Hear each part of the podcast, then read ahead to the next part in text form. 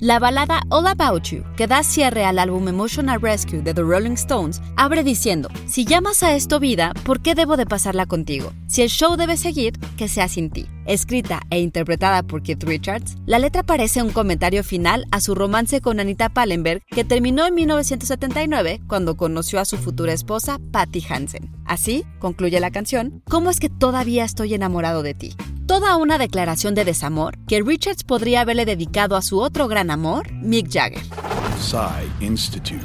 Masterpiece Your Life. Richards y Jagger son compañeros desde la infancia. Fueron compañeros de clase en Dartford luego de que la familia Jagger se mudara a Wilmington, Kent, a unas 5 millas de distancia en 1954. A mediados de esa misma década, Jagger formó una banda de garaje con otro amigo, Dick Taylor. Les gustaba tocar canciones de Muddy Waters, Chuck Berry, Little Richard, Howlin' Wolf y Bo Diddley. Cuando Jagger volvió a encontrarse con Richards el 17 de octubre de 1961 en el andén 2 de la estación de tren de Dartford, serían esos discos de Berry Waters que llevaba Jagger los que habrían de revelar su profunda afinidad musical. You know, we do, we work together and then sometimes we write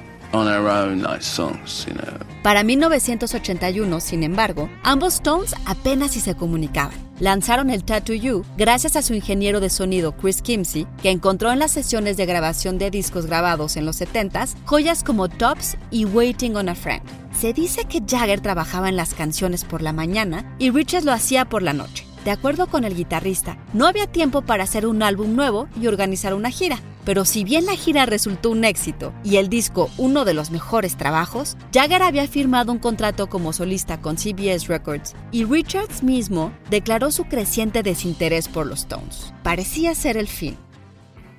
Pero las carreras en solitario de Jagger y Richards nunca despegaron y en 1989 se juntaron para la grabación del Steel Wheels. Ese año salieron de gira, la primera en siete años y su mayor producción a la fecha. Y Keith, certero como siempre, definiría así su relación con Jagger desde entonces. Tal vez Mickey y yo ya no seamos amigos, pero somos dos hermanos tan unidos que nada puede separarnos. Guión de Antonio Camarillo, basado en el texto de Carlos Marcos, Mick Jagger y Keith Richards, 60 años fluctuando entre el amor y el odio, publicado en El País. Y grabando desde casa, Ana Goyenechea. Nos escuchamos en la próxima cápsula SAE.